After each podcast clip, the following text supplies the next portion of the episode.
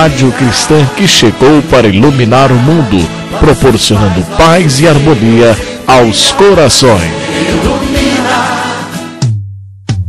Programa Despertando Consciências, com o catedrático que transmite paz em todas as situações.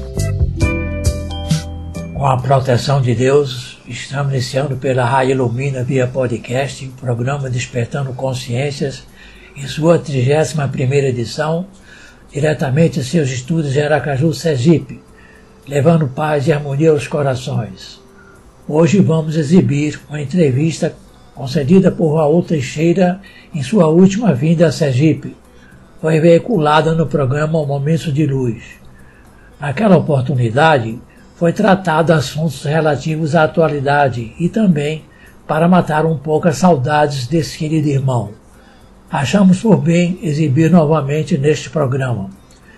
Acreditamos que os ouvintes irão gostar das colocações que o professor Raul proferiu naquela ocasião.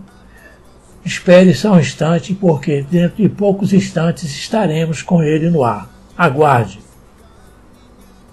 Dentro da programação, teremos a continuidade da pesquisa sobre Amélie Boudet, esposa e notável colaboradora do professor Rivaio, pseudônimo de Allan Kardec, na codificação dos, da doutrina espírita.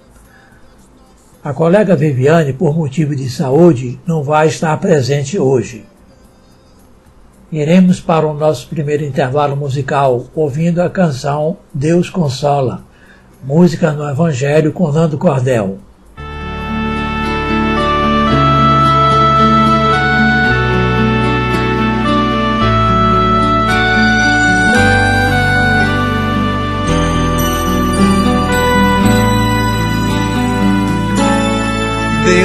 Consola os humildes e dá força aos aflitos que a suplicam. Seu poder cobre a terra e por toda parte. Ao lado de cada lágrima bálsamo. O devotamento e a abnegação são a prece contínua e encerra profundo ensinamento. A sabedoria humana reside nessas duas palavras. Possam todos os espíritos sofredores compreender estas verdades e em vez de reclamar as dores e os sofrimentos morais que são aqui na terra o vosso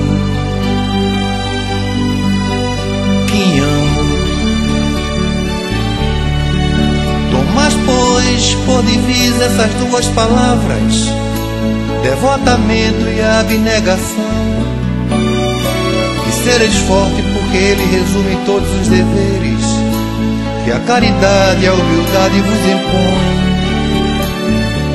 O sentimento do dever cumprido vos dará tranquilidade de espírito e a resignação. O coração bate melhor, a alma se acalma e o corpo já não sente o desfalecimento porque o corpo sofre tanto mais, quanto mais profundamente abalado estiver o espírito. Deus consola os humildes, Deus dá força aos aflitos. Quem procura essa luz vive sempre bonito. consola os humildes. Deus dá força aos aflitos. Quem procura essa luz vive sempre bonito.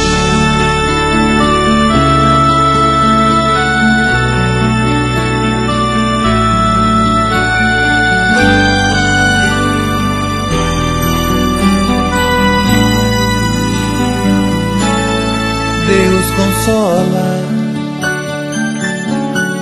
os humildes e dá força aos amigos que a suplicam. Seu poder cobre a terra e por toda parte. Ao lado de cada lágrima põe o bálsamo. Deus consola os humildes, Deus dá força aos aflitos.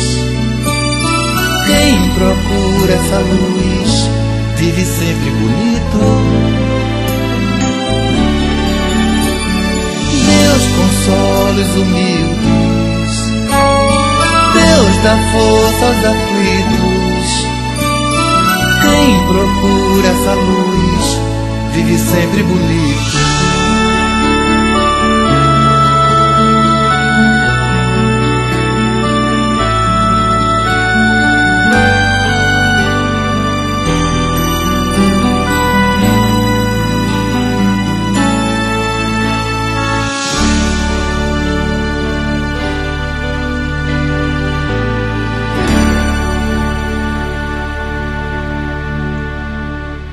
Seguindo a grade da emissora, teremos agora a continuidade da pesquisa sobre Amélie Boudet. Vamos recapitular trechos da edição passada. Aos 31 de março de 1869, com 65 anos de idade, desencarnava subitamente Allan Kardec quando ultimava os preparativos para a mudança de residência. Foi uma perda irreparável para o mundo espiritista lançando em consternação a todos quanto o amavam. Madame Allan Kardec, que partilhara com admirável resignação as desilusões e fortunas do esposo, agora com os cabelos nevados pelos seus 74 anos de existência e a alma sublimada pelos ensinos dos Espíritos do Senhor, suportaria qualquer realidade mais dura. Ante a partida do querido companheiro para a espiritualidade, portou-se como verdadeira espírita, cheia de fé e estoicismo, conquanto, como é natural, abalada no profundo do ser. No cemitério de Montmartre, em Paris, onde com simplicidade, os 2 de abril, se realizou o sepultamento dos despojos do Mestre, compareciam a multidão de mais mil pessoas. Discursaram diversos oradores, discípulos dedicados de Kardec, e por último o senhor Miller, que logo no princípio do seu elogio fúnebre ao querido extinto, assim se expressou. Falo em nome de sua viúva, da qual lhe foi companheira fiel e ditosa durante 37 anos de felicidade sem nuvens nem desdolos, nem desgostos, melhor dizendo, daquela que ele compartilhou as crenças e os trabalhos, as vicissitudes e as alegrias, e que se orgulhava da pureza dos costumes, da honestidade absoluta e do desinteresse sublime do esposo. Hoje, sozinha, é ela que nos dá a todos o exemplo de coragem, de tolerância, do perdão das injúrias e do dever escrupulosamente cumprido. Desejando os espiritistas franceses perpetuar um monumento ao seu e o seu testemunho de profundo reconhecimento à memória do inesquecível mestre, concitaram nesse sentido a viúva que, sensibilizada com aqueles desejos humanos, mas sinceros, anuiu novas e últimas ocorrências sobre pesquisa da vida de Amélie Boudet.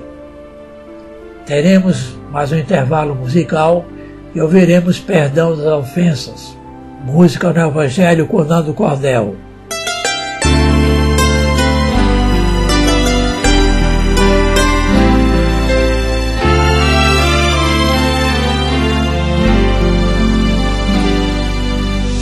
Perdoar os inimigos é pedir perdão para vós mesmo, perdoar os amigos, é dar prova de amizade, perdoar as ofensas, é mostrar que se melhora.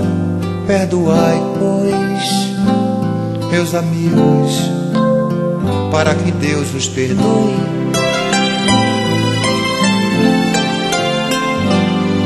Porque se fordes duros, exigentes, inflexíveis, se guardardes até mesmo uma ligeira ofensa, como querer que Deus esqueça que todos os dias tendes grande necessidade de indulgência. Ó infeliz daquele que diz: Eu jamais perdoarei, que já pronuncia a sua própria condenação. Quem sabe se mergulhando em vós mesmos não descobrireis que fostes o agressor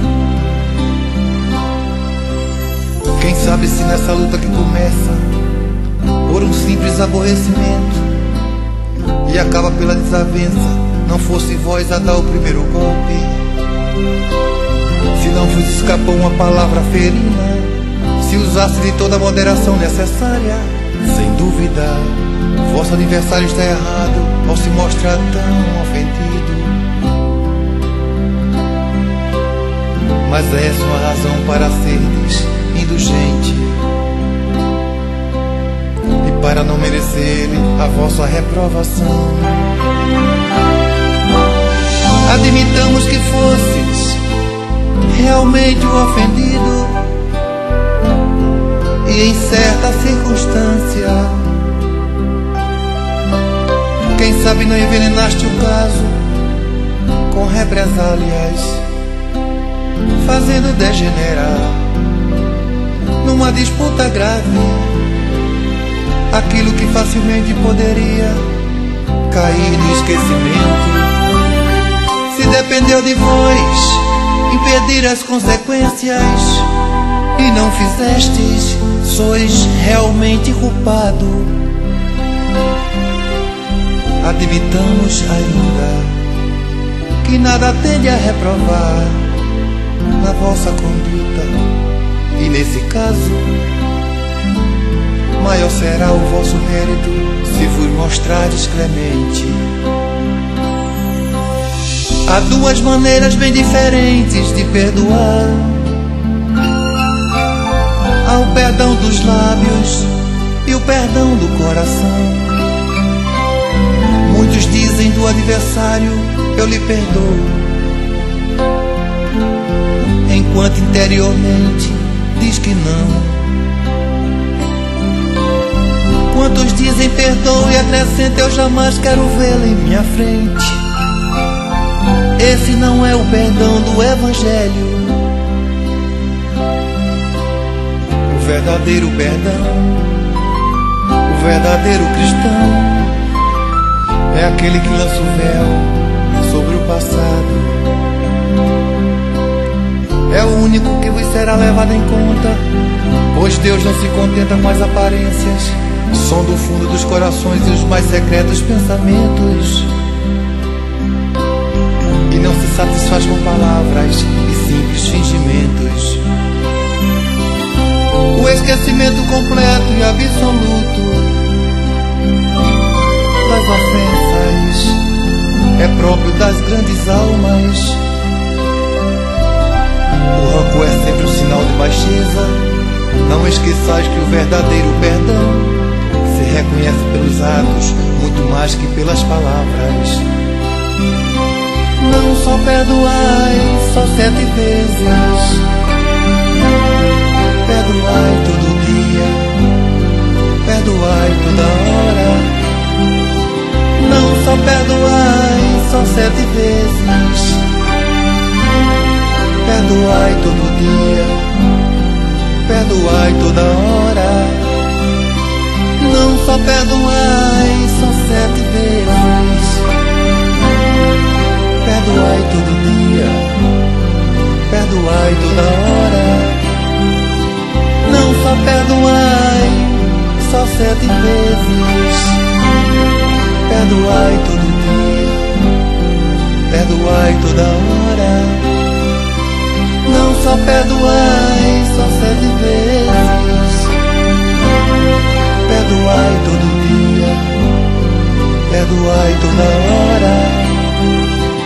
Não só perdoai, só sete vezes.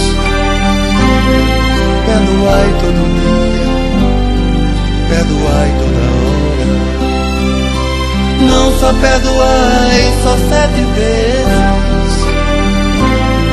Perdoai todo dia, perdoai toda hora. Não só perdoai,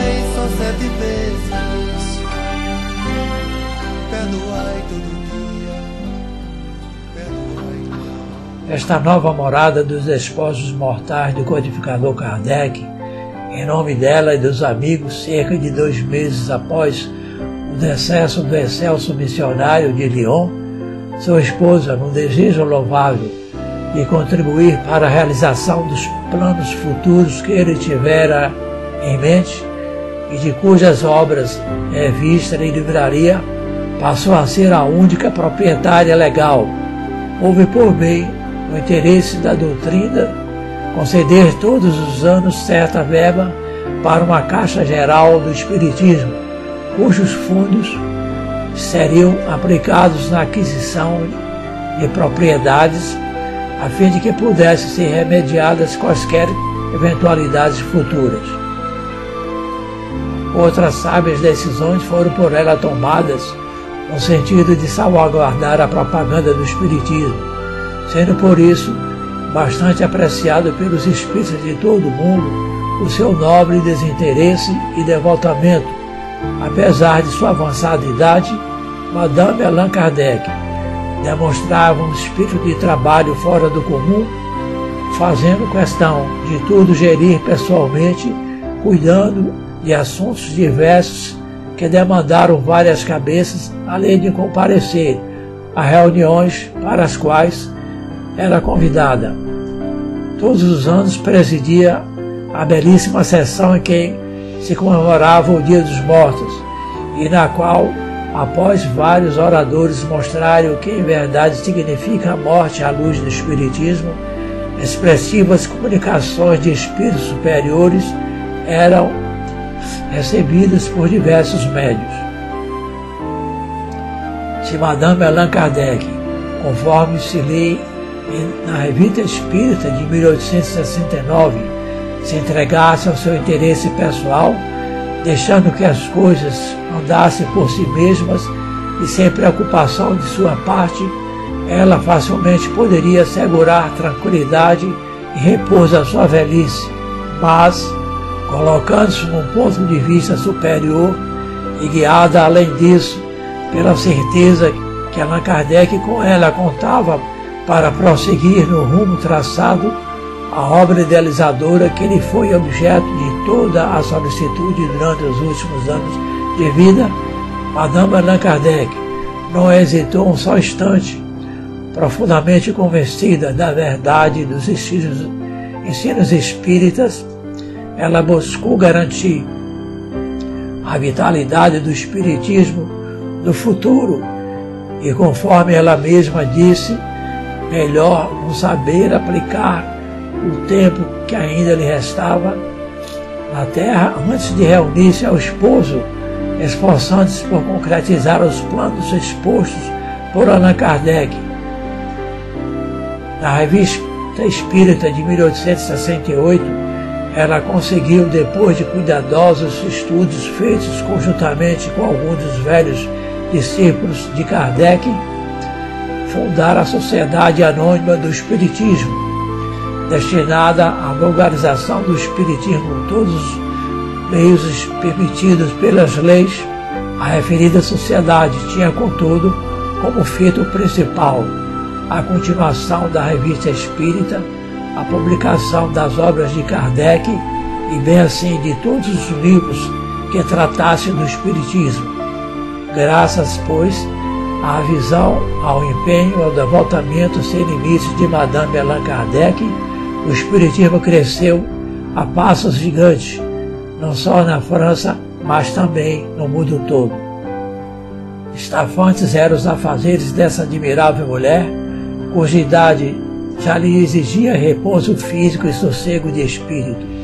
Bem cedo, entretanto, os céus a socorreram o Senhor P.G. Lemarie, um dos mais fervorosos discípulos de Kardec desde 1858, médium, homem honesto e trabalhador incansável, assumiu em 1871 a gerência da revista Espírita e da livraria, e logo depois, com renúncia dos companheiros de administração da Sociedade Anônima, sozinho tomou sobre os ombros os pesados encargos da direção. Daí por diante, foi ele, o braço direito de Madame Allan Kardec, sempre acatando com respeito as instruções emanadas da venerável anciã, permitindo que ela terminasse seus dias em paz e confiante no progresso contínuo do Espiritismo, parecendo muito comercial aos olhos de alguns espíritas puritanos o título dado à sociedade Madame Allan Kardec, que também nunca simpatizara com esse título, mas que o aceitara por causa de certas conveniências, resolveu, na Assembleia Geral de 18 de outubro de 1873, dar-lhe novo nome, Sociedade para a Continuação das Obras Espíritas de Allan Kardec, satisfazendo com isso a gregos e troianos. Muito ainda fez essa extraordinária mulher a prol do Espiritismo e de todos quantos lhe pediam os conselhos, uma palavra de consolo, até que em 28, 21 de janeiro de 1883, às 5 horas da madrugada, docemente, com rara lucidez de espírito, com aquele mesmo gracioso e meio sorriso que sempre lhe brincava nos lábios, desatou-se dos últimos laços que aprendiu a matéria. A querida velhinha tinha então 87 anos, e nessa idade, outros que a conheceram ainda lia sem precisar de óculos e escrevia ao mesmo tempo corretamente e com letra firme, aplicando-lhe as expressões de cérebro escritor, pode-se dizer sem nenhum excesso que sua existência inteira foi um poema cheio de coragem, perseverança, caridade e sabedoria. Compreensível, pois, era a consternação que atingiu a família espírita em todos os quadrantes do globo. De acordo com seus próprios desejos, o enterro de Madame Allan Kardec foi simples, espiriticamente realizado, saindo o féretro de sua residência na Avenida e Vila Segui, número 39, para o Père Lachaise, a 12 quilômetros de distância. Grande multidão composta de pessoas humildes e de destaque compareceu em 23 de janeiro às exéquias junto ao dorme de Kardec, onde os despojos da velhinha foram inhumados e onde todos os anos, até, até a sua desencarnação, ela compareceu às solenidades de 31 de março, na coluna que suporta o busto do codificador. Foram depois gravados, à esquerda, esses dizeres em letras maiúsculas. Amélie Gabriele Baudet, viúva de Allan Kardec, 21 de novembro de 1795 a 21 de janeiro de 1883. No ato do sepultamento, falaram os senhores P.G. Lemarie, em nome de todos os espíritos e da sociedade para a continuação das obras espíritas de Allan Kardec.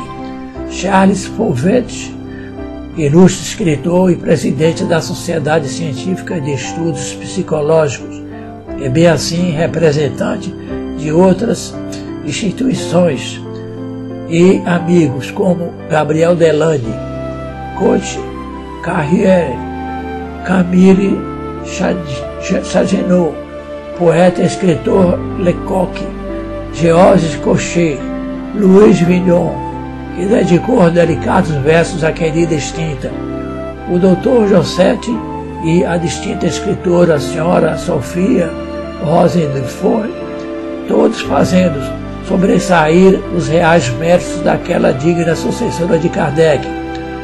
Por fim, com uma prece feita pelo senhor Barroquier, os presentes se dispersaram em silêncio.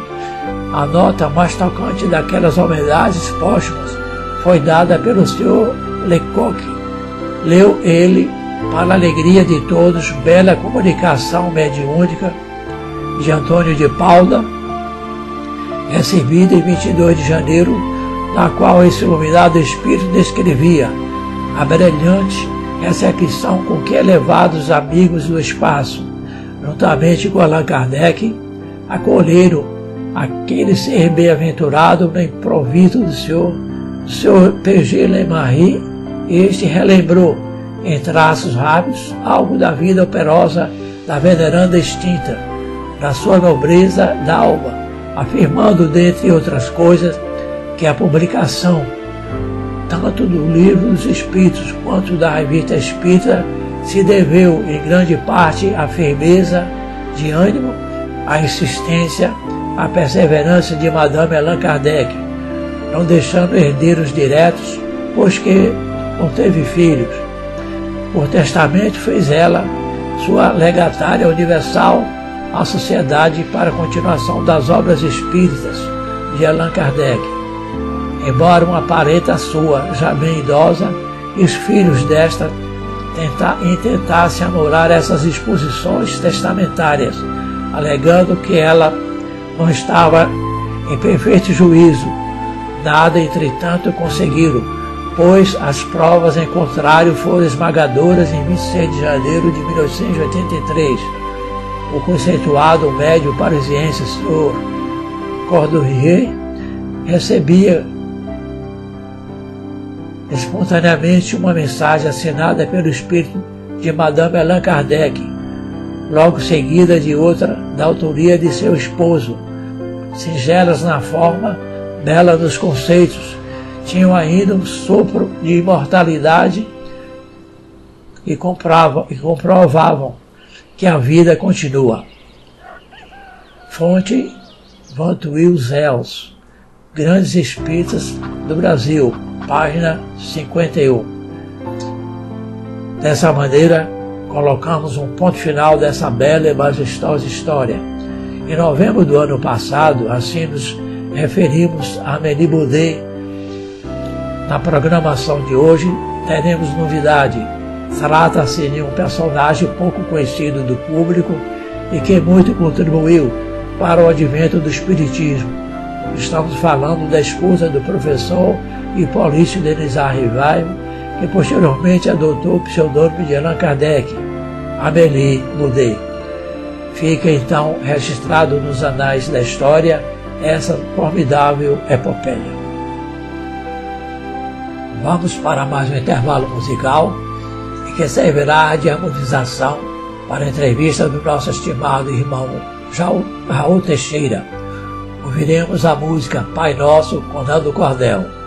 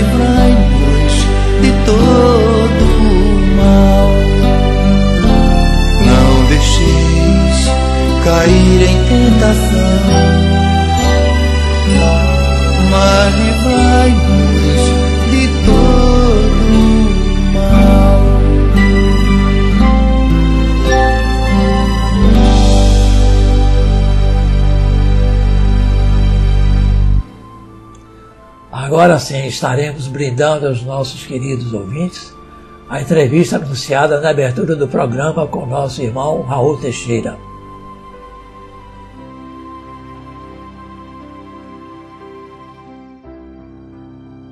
Professor Raul, é uma alegria enorme tê-lo em Sergipe, depois de mais de uma década, sem a sua simpática e sempre bem-vinda presença. Tenho certeza que você permita assim tratá-lo, é muito querido pelos espíritos sergipanos. Boa noite. Muito boa noite, caros radiovintes. Quero abraçá-los a todos com votos de muita paz, de muito progresso nessa jornada da existência humana.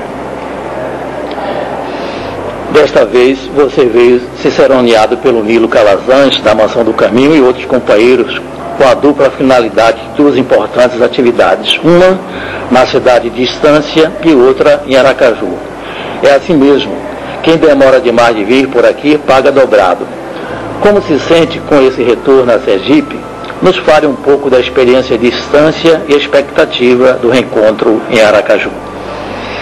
Para mim é sempre motivo de muita alegria visitar os confrades, de onde queira, de toda a parte do Brasil.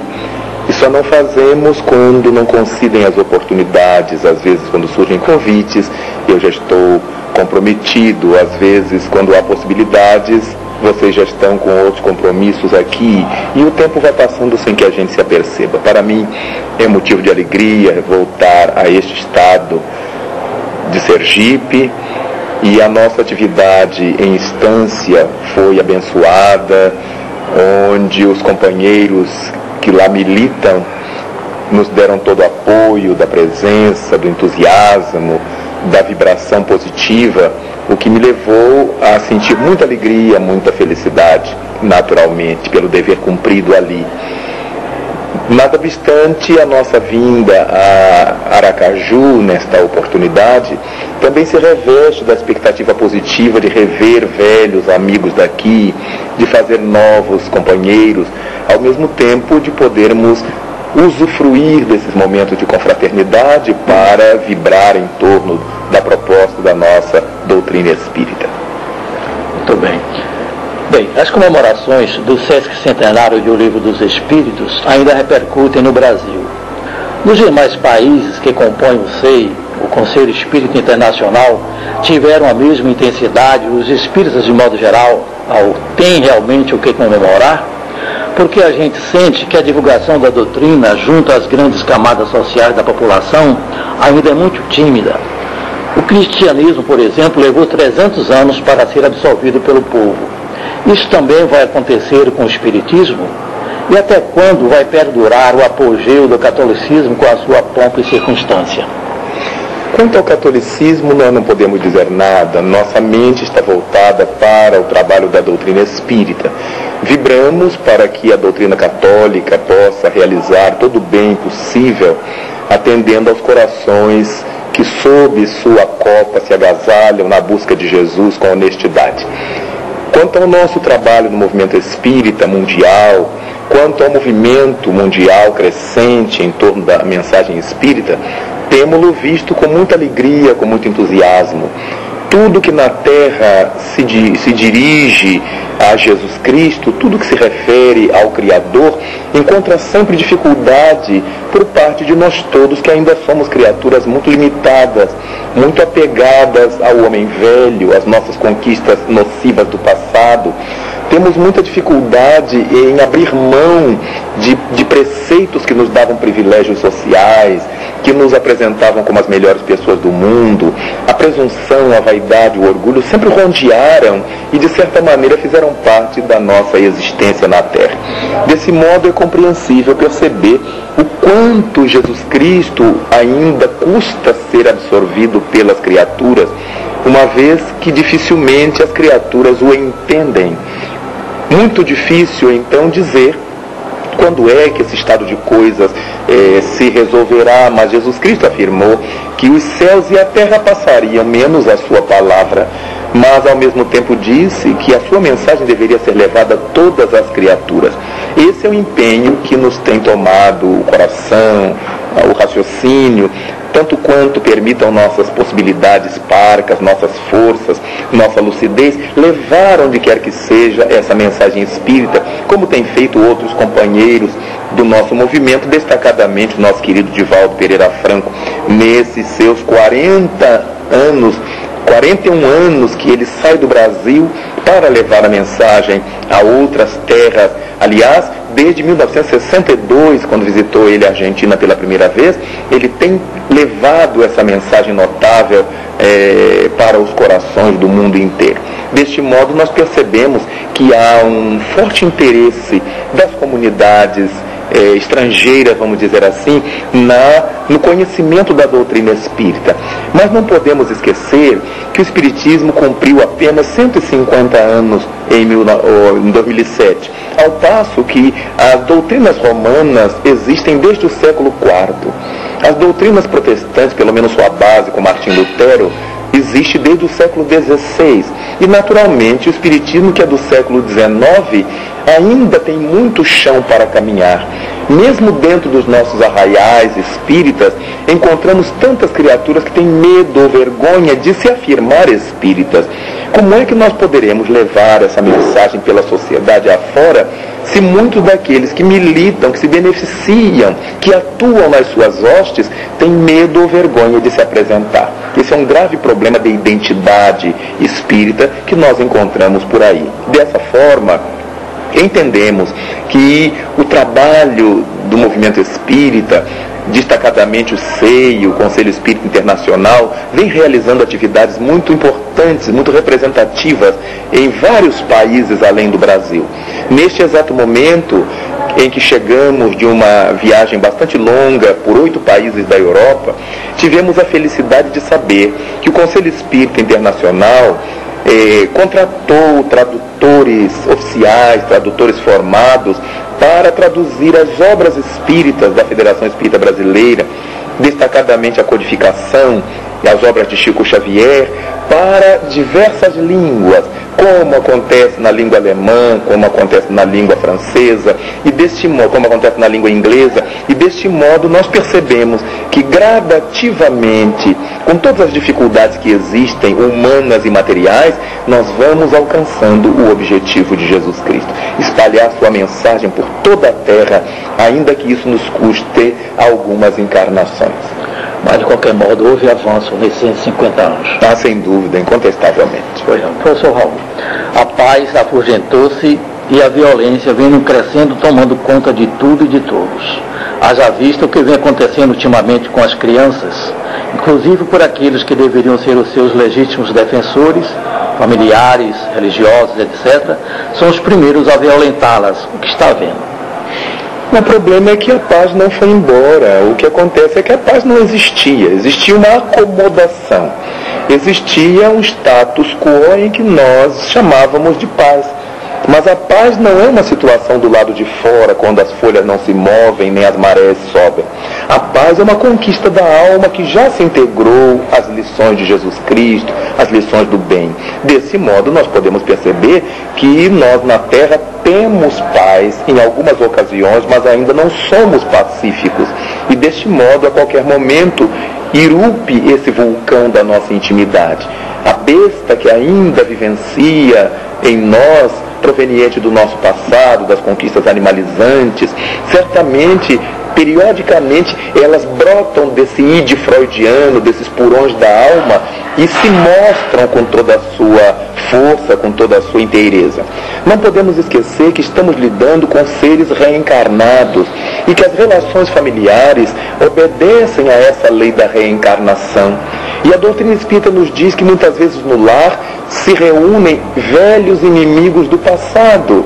E é muito complicado nós imaginarmos que esses inimigos do passado fatalmente se darão bem nessa reunião. Eles vieram para isto.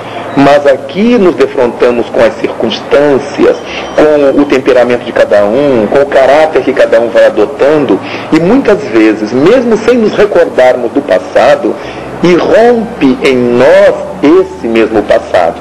E nos faz identificar pelos fluidos, pelas emissões do outro, os inimigos que tivemos ou os amigos que tivemos, aqueles que foram nossos amores ou aqueles que foram nossos desafetos. Daí nós podemos encontrar justificativas doutrinariamente explicadas para casos em que pais trucidam filhos, em que filhos trucidam pais, em que irmãos se digradiam, se, se entredestroem, mas isso não é um, uma situação que tende a ficar. Essa é uma situação que tende a passar, a mover-se. O que aprendemos na codificação espírita, mormente no Evangelho segundo o Espiritismo, quando Santo Agostinho nos fala no capítulo 3 há muitas moradas na casa do Pai, é que a terra ainda é um mundo de provas e expiações. E no mundo de provas e expiações, o mal ainda predomina. Mesmo nos mundos regeneradores, quando o bem já é uma realidade, mas ainda aqueles que se vincularam com o mal no passado têm que resgatar. Então ainda existem sofrimentos. Logo, nós ainda vamos viver na Terra, mesmo na Terra de regeneração, muitos conflitos, muitos dramas, muitas patologias, por conta daqueles que, embora estejam bons na ocasião, ainda estarão carregando seus rabichos de sombras dessa atualidade atormentada. De maneira que não nos devemos desesperar ou desalentar quando tomamos notícia desses casos de familiares que se entredevoram, mas deveremos, isto sim, vibrar e fazer a nossa parte, porque são os companheiros que vêm para dar conta de sérios, de graves compromissos e que nem sempre têm êxito. Mas a marcha prossegue. Eles voltarão novamente até que se acertem, até que se ajustem sob a égide do nosso Mestre. Muito bem, professor. Bem, saúde, violência e educação. Todas são prioritárias em nosso país. O senhor, como educador, colocaria a última em primeiro plano. E assim sendo, o que é necessário para uma guinada radical na situação em que se encontra a educação brasileira em todos os níveis? Temos um exemplo fantástico que é a Coreia do Sul. Qual a sua opinião e o que faria se fosse ministro da Educação? Naturalmente eu não posso dizer, porque quando nós estamos fora das posições, nós temos todas as soluções para as situações. Quando nós estamos com o nosso telhado de vidro, as, soluções desaparecem. Nós temos sempre conselhos para a vida alheia, a gente não conserta a própria vida. Deste modo, eu não sei o que eu faria caso fosse o ministro da Educação, porque se eu avaliar o momento de agora, eu tenho mil planos, mas quando eu fosse o ministro da Educação, as situações já seriam outras. Possivelmente meus planos já não serviriam para essa nova realidade. De maneira que é importante pensarmos que quem faz educação verdadeiramente não é o governo, não são os governantes, são as famílias. Os governantes instruem, como nos diz o Espírito Emmanuel através de Chico Xavier, a escola do mundo forma o cidadão, somente o lar educa o homem. Então, enquanto nós estivermos jogando as nossas responsabilidades para o ministro tal, para o governo tal, o que é que a família faz com esses filhos que recebe? Porque a educação cabe à família. O Espírito Emmanuel, no mesmo livro Consolador, diz assim: a primeira escola ainda é o lar.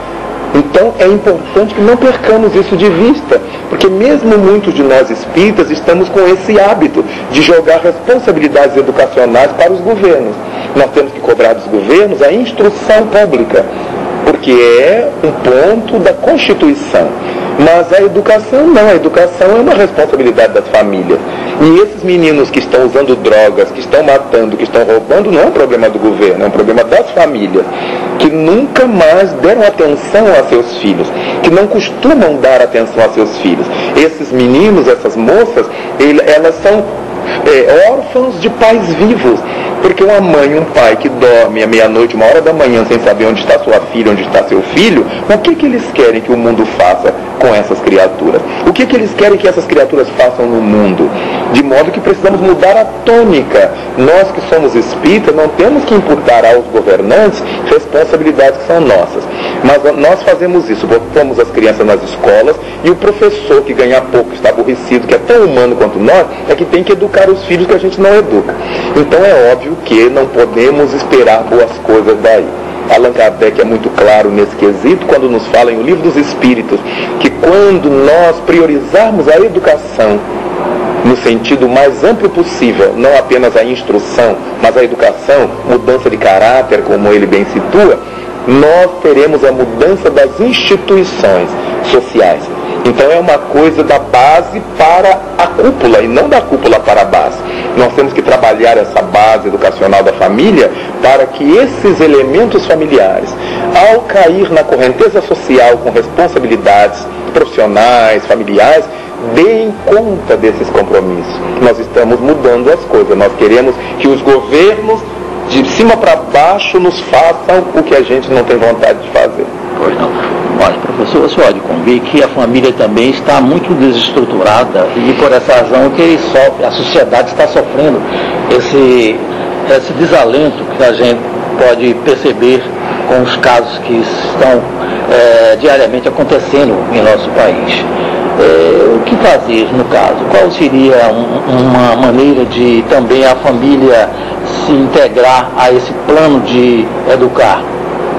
Olha, isso não é assim, a gente não tem uma receita pronta. Essas criaturas, elas nasceram numa sociedade, numa estrutura, elas vivem nas igrejas, nos centros espíritas. Então é óbvio que existe, existem vários afluentes que vão é, caindo em suas existências, que vão se derramando nas suas vidas e que essas pessoas têm que dar atenção a isto. Se eu estou sofrendo uma certa dificuldade social na minha família, onde é que eu busco recursos para isto? Nós não podemos nos ajustar a essa situação parasitária em que eu fico parado na minha casa e todo mundo tem que vir me ajudar. Eu preciso sair em busca, eu preciso sair à luta. E é por isso que o livro dos Espíritos nos diz que o mal tem que chegar ao excesso para que somente aí o homem, a criatura humana, sinta a necessidade do bem e das reformas.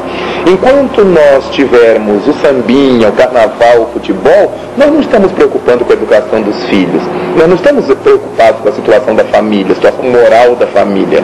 E por causa disso, não há o que a gente esperar, como diz Allan Kardec, de uma sociedade desajustada que vai sendo formada através de indivíduos desajustados que nela se derramam diariamente. Quando nós falamos que a família está desajustada, que o país está desajustado, que a sociedade também, temos a impressão de que nós não fazemos parte desse contexto. Nós apontamos que lá a sociedade está desajustada. Lá a família está desajustada, ou o país. E aí nos perguntamos o que é que nós estamos fazendo, o que é que nós estamos realizando na nossa própria família. Porque disse Jesus Cristo que um pouco de, de fermento leveda toda a massa. Na medida em que nós vamos nos ajustando enquanto indivíduo, aquelas pessoas que dependem afetivamente de nós, intelectualmente de nós, vão se ajustando conosco, com raras exceções. Nós vamos influenciando a nossa casa, a nossa vila, a nossa rua, a nossa cidade, o nosso país, mas isso é uma cadeia, isso é uma soma de fatores que vão desencadeando essa melhoria futura. Costumeiramente, nós ficamos daqui olhando os problemas que estão lá fora e esperando que alguém os vá resolver, como se nós não fizéssemos parte nem da família, nem da sociedade, nem do país em que estamos. Não é à toa que o Evangelho de Cristo nos diz: faz a tua parte, que os céus te ajudarão. Então é importante que nesse momento que vivemos de tanto destrambelhamento familiar, não esqueçamos que as famílias são forjadas por indivíduos. Indivíduos desajustados formam contextos desajustados, seja na família, seja no trabalho profissional, seja nas igrejas, seja no clube, seja onde for. A criatura perturbada, ela leveda a massa onde ela está. Né? Não é só o fermento bom que a gente está pensando, todo tipo de fermento.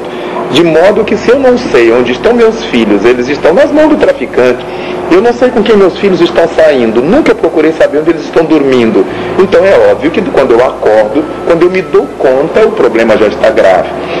Eu costumo dizer com a devida licença dos outros pensadores, que quando os filhos desandam, é que os pais desandaram primeiro, respeitando naturalmente as exceções louváveis. Muito bem. Outros três grandes assuntos que vêm mobilizando a opinião pública através da mídia são o aborto, as pesquisas de células troncos de embriões e a eutanásia. O aborto, por exemplo, tramita no Congresso projeto para sua liberação. O ministro da Saúde e o próprio presidente da República, com opiniões formadas na direção de que é um caso de saúde pública, com a morte de muitas mulheres que fazem o aborto clandestino. As células troncos de embriões, sendo debatidas no STF, é, Supremo Tribunal Federal, a mais alta corte do país, Inclusive, alegam os defensores que a não aprovação seria um retrocesso para o país na direção das pesquisas.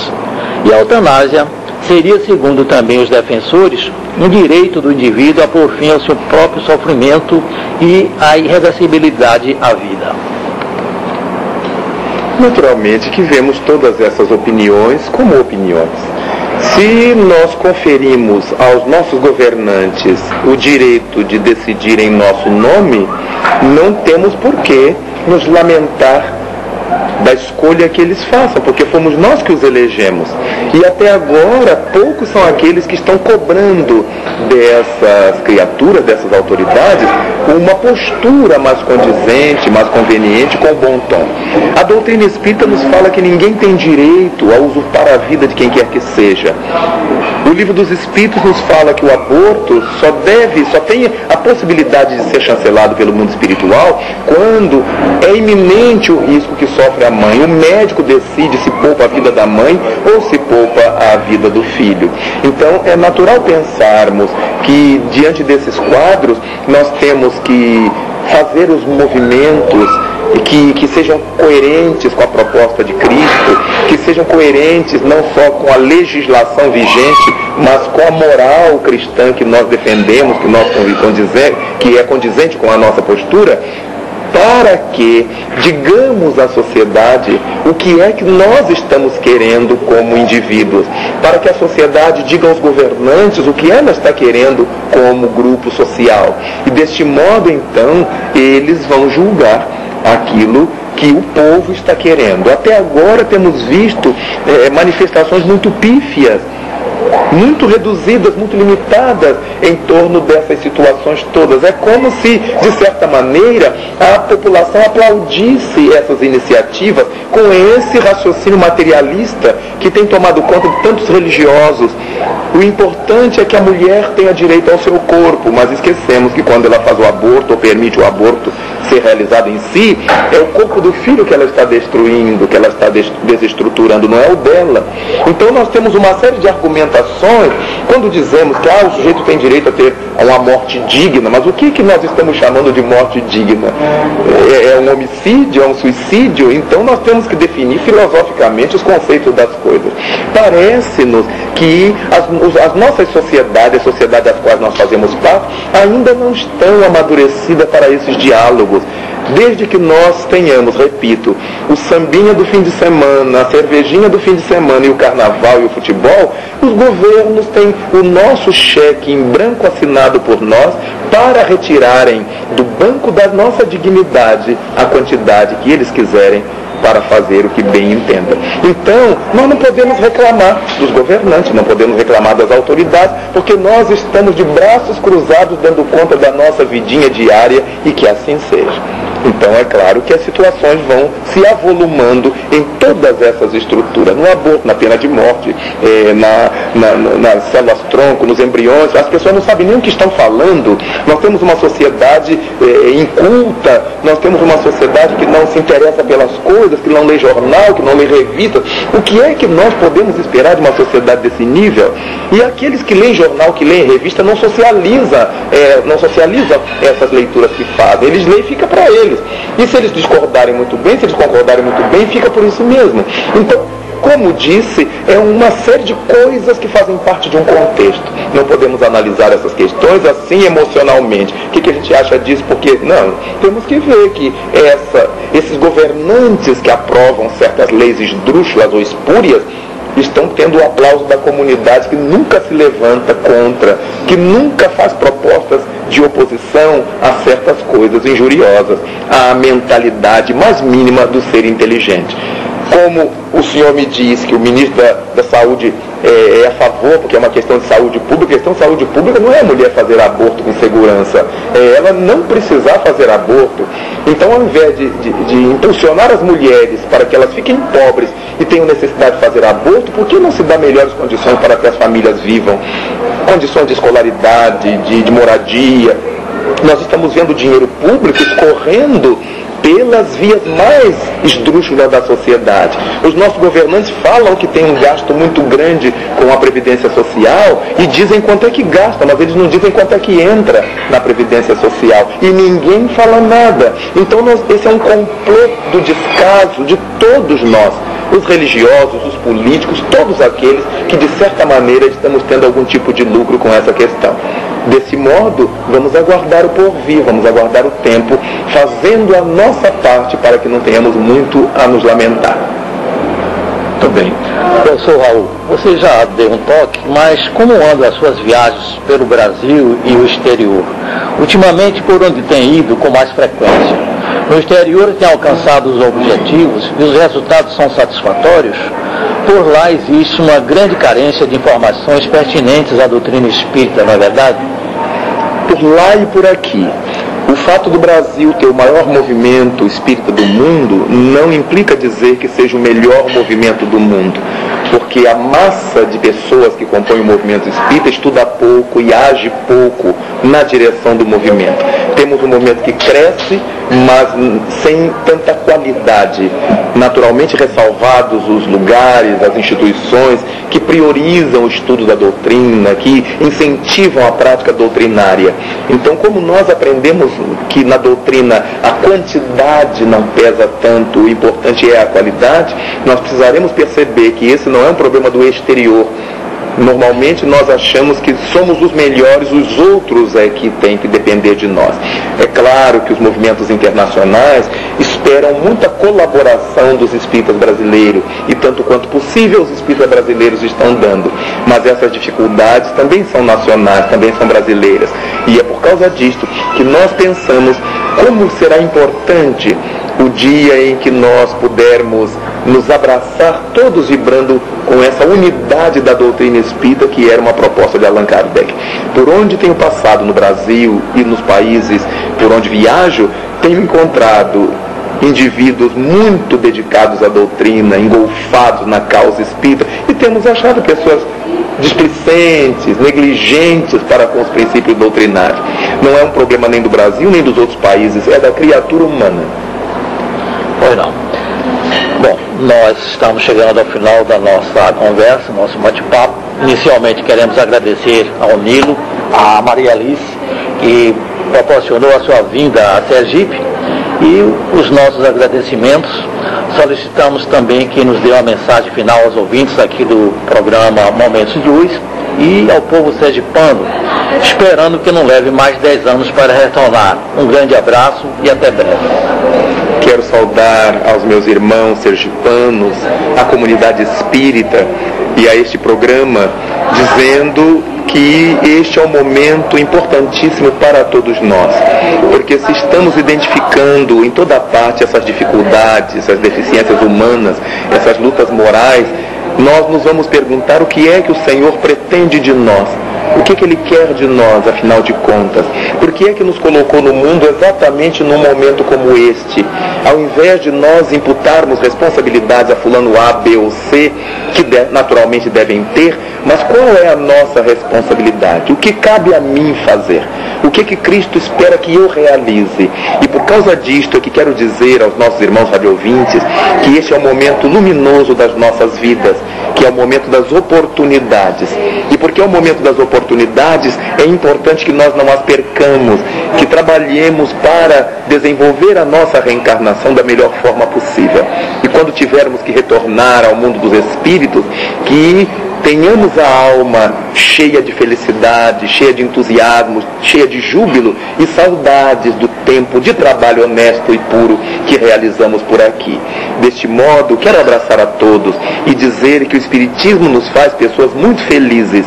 Saber quem somos, de onde viemos e para onde vamos e qual é o papel que nos cabe desempenhar neste planeta, nesta hora ciclópica, nesta hora densa, é para todos nós os que somos honestos militantes desta causa, motivo de honra, de gaudio. Com muita alegria e devotamento, mais uma missão cumprida. Esperamos que todos tenham gostado do programa de hoje. Aos ouvintes que nos deram o prazer de tê-los conosco, o nosso muito obrigado. E os convidamos para na próxima semana batermos o ponto novamente aqui a nossa gratidão ao Pai Amantíssimo pela oportunidade do trabalho. Na próxima semana, com a permissão de Deus, estaremos anunciando mais um Despertando Consciências. Até lá, então.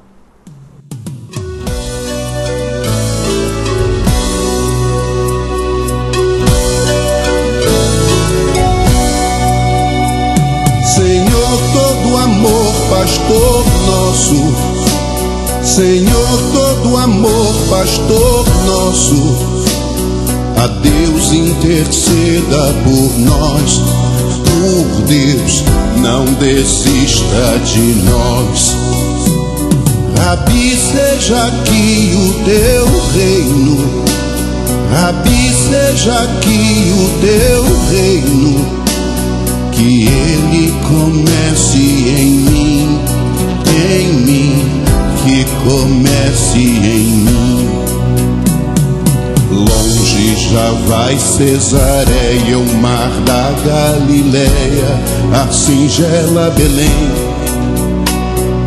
Becos, vielas, ruínas, olivas, esquinas de Jerusalém Aonde pisou, nasceu flores, cessou tantas dores num raro sermão.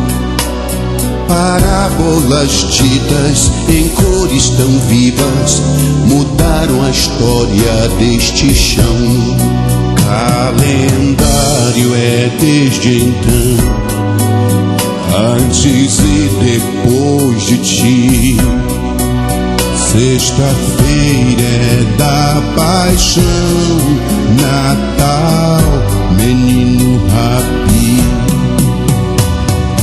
Mas o palha que eu ainda sou, rabi, não sustenta a luz do teu olhar. Sem fim, percorrendo o meu a dissipar.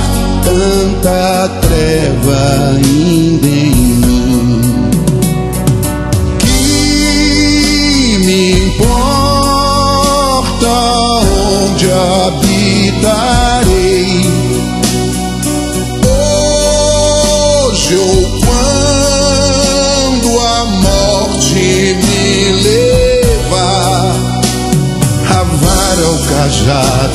a paz do pastor, consolo não me faltará. Se tu és comigo, eu nada temerei. O salmo eu já sei, vou cantar. O Senhor é meu pastor e nada me faltará. Deitar-me faz em verdes pastos, guia-me mansamente em águas tranquilas. Refrigera minha alma, guia-me pelas veredas da justiça, por amor ao seu nome. Ainda que eu andasse pelo vale da sombra da morte, não temeria mal algum, porque tu estás comigo, a tua vara e o teu cajado me consolam. Que me importa onde habitarei?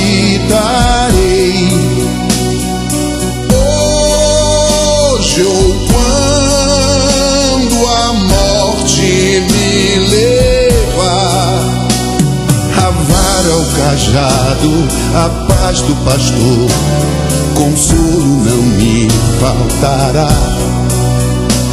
Se tu és comigo, eu nada temerei. O salmo eu já sei, vou cantar.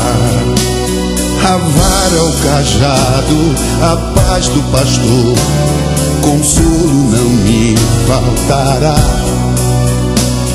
Se tu és comigo, eu nada temerei. O salmo eu já sei, vou cantar.